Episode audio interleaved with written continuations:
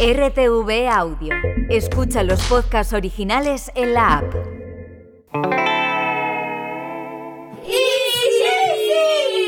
Un podcast de niños, para niñas, para niños con preguntas y respuestas. ¿Y si no evolucionáramos durante los periodos? Pues no lo sé. No, no existirían eh, Los las- coches, no, las no ciudades, existirían los las ciudades, solo existiría la naturaleza. Bueno, tendríamos fuego, pero sería más probable que muriéramos porque había más No, no depredadores. tendríamos nada, porque el fuego fue evolucionando con el periodo de la prehistoria y los cavernícolas.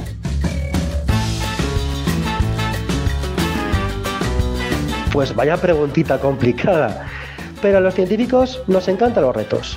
Así que vamos a ir poquito a poquito, juntos, buscando la respuesta. ¿Os parece? Pues sí, a mí me parece muy buena idea esto que propone Raúl López. Él es educador del Museo de la Evolución Humana de Burgos, o sea que de saber si es bueno o no haber evolucionado sabe bastante. Por lo tanto, ¿qué os parece si buscamos juntos la respuesta a la pregunta de Juan y si no hubiéramos evolucionado durante los periodos? Venga, a ver, vamos a escuchar la primera respuesta. Soy toda oídos. Que seguiríamos siendo un mono. Ahora mismo estaríamos pues comiendo un plátano tan simple como hace los monos.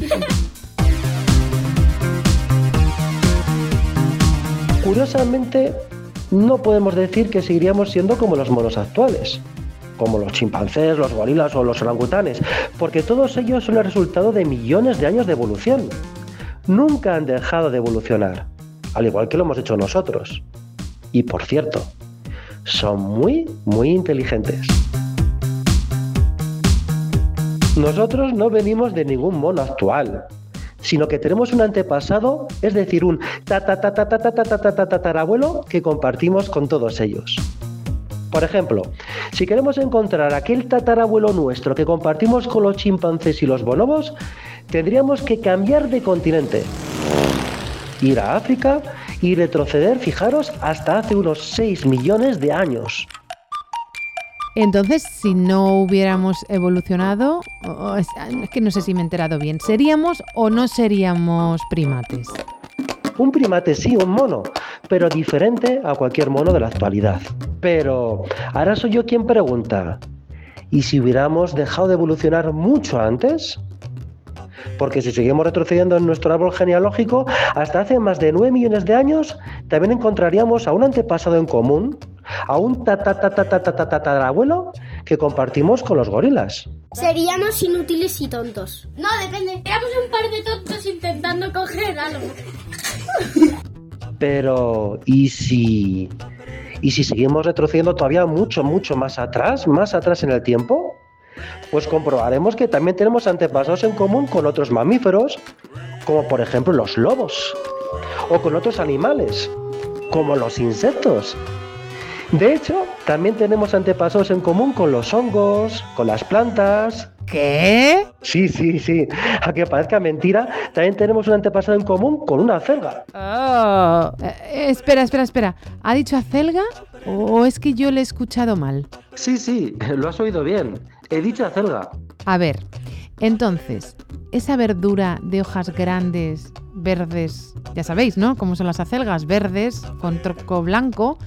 Y yo, o sea, esa verdura y yo y vosotros, ¿venimos del mismo lugar? Si hubiésemos dejado de evolucionar en ese mismo preciso momento, pues nos seguiríamos predeciendo a ese dos mil millones de años de abuelo. Alucinante. Pero, pero, ¿y qué tengo yo en común con una acelga? Realmente tenemos un antepasado en común con todos los seres vivos. Todos juntos formamos parte de una gran familia. La evolución es necesaria, porque si ningún ser vivo hubiera evolucionado, no nos podríamos haber adaptado a los cambios que surgen en los ecosistemas. Y entonces la vida hubiera desaparecido. Ay, no. Ay, qué pena. Bueno, bueno, entonces mucho mejor haber evolucionado, desde luego, y tener piernas, brazos, ojos, pelo rizado, pelo liso, ser morenos, ser claritos de piel, ser negros, ser más altos, ser más bajos, ¿qué más da? El caso es que ser como nos conocemos ahora, porque es que yo sigo pensando en lo de la celga y, la verdad que, no me gusta nada la idea de, de, haberme quedado así. Prefiero mil veces ser un, un humano que una celga. Ahora que no me oyen las acelgas, claro, porque pobrecitas ellas, ¿no? Alguien escucha esto, esperamos que os guste mucho. Adiós. Charles Darwin se pasaba el día rebuscando todo tipo de bichitos y observándolos. Por un gran biólogo, el joven fue invitado a estudiar cada ser vivo en una expedición en la evolución. Easy es una producción original de RTV Audio. Idea original y guion Raquel Martín Alonso. Diseño sonoro, Daniel García Ramiro. Así que decidió que no lo iba a publicar. Pasados 20 años se armó de... Agradecemos las preguntas y respuestas de Juan Morillo, Marcos Vargas, Diego Gómez, Juan Ignacio Medina, Lucas Arcos y Raúl López.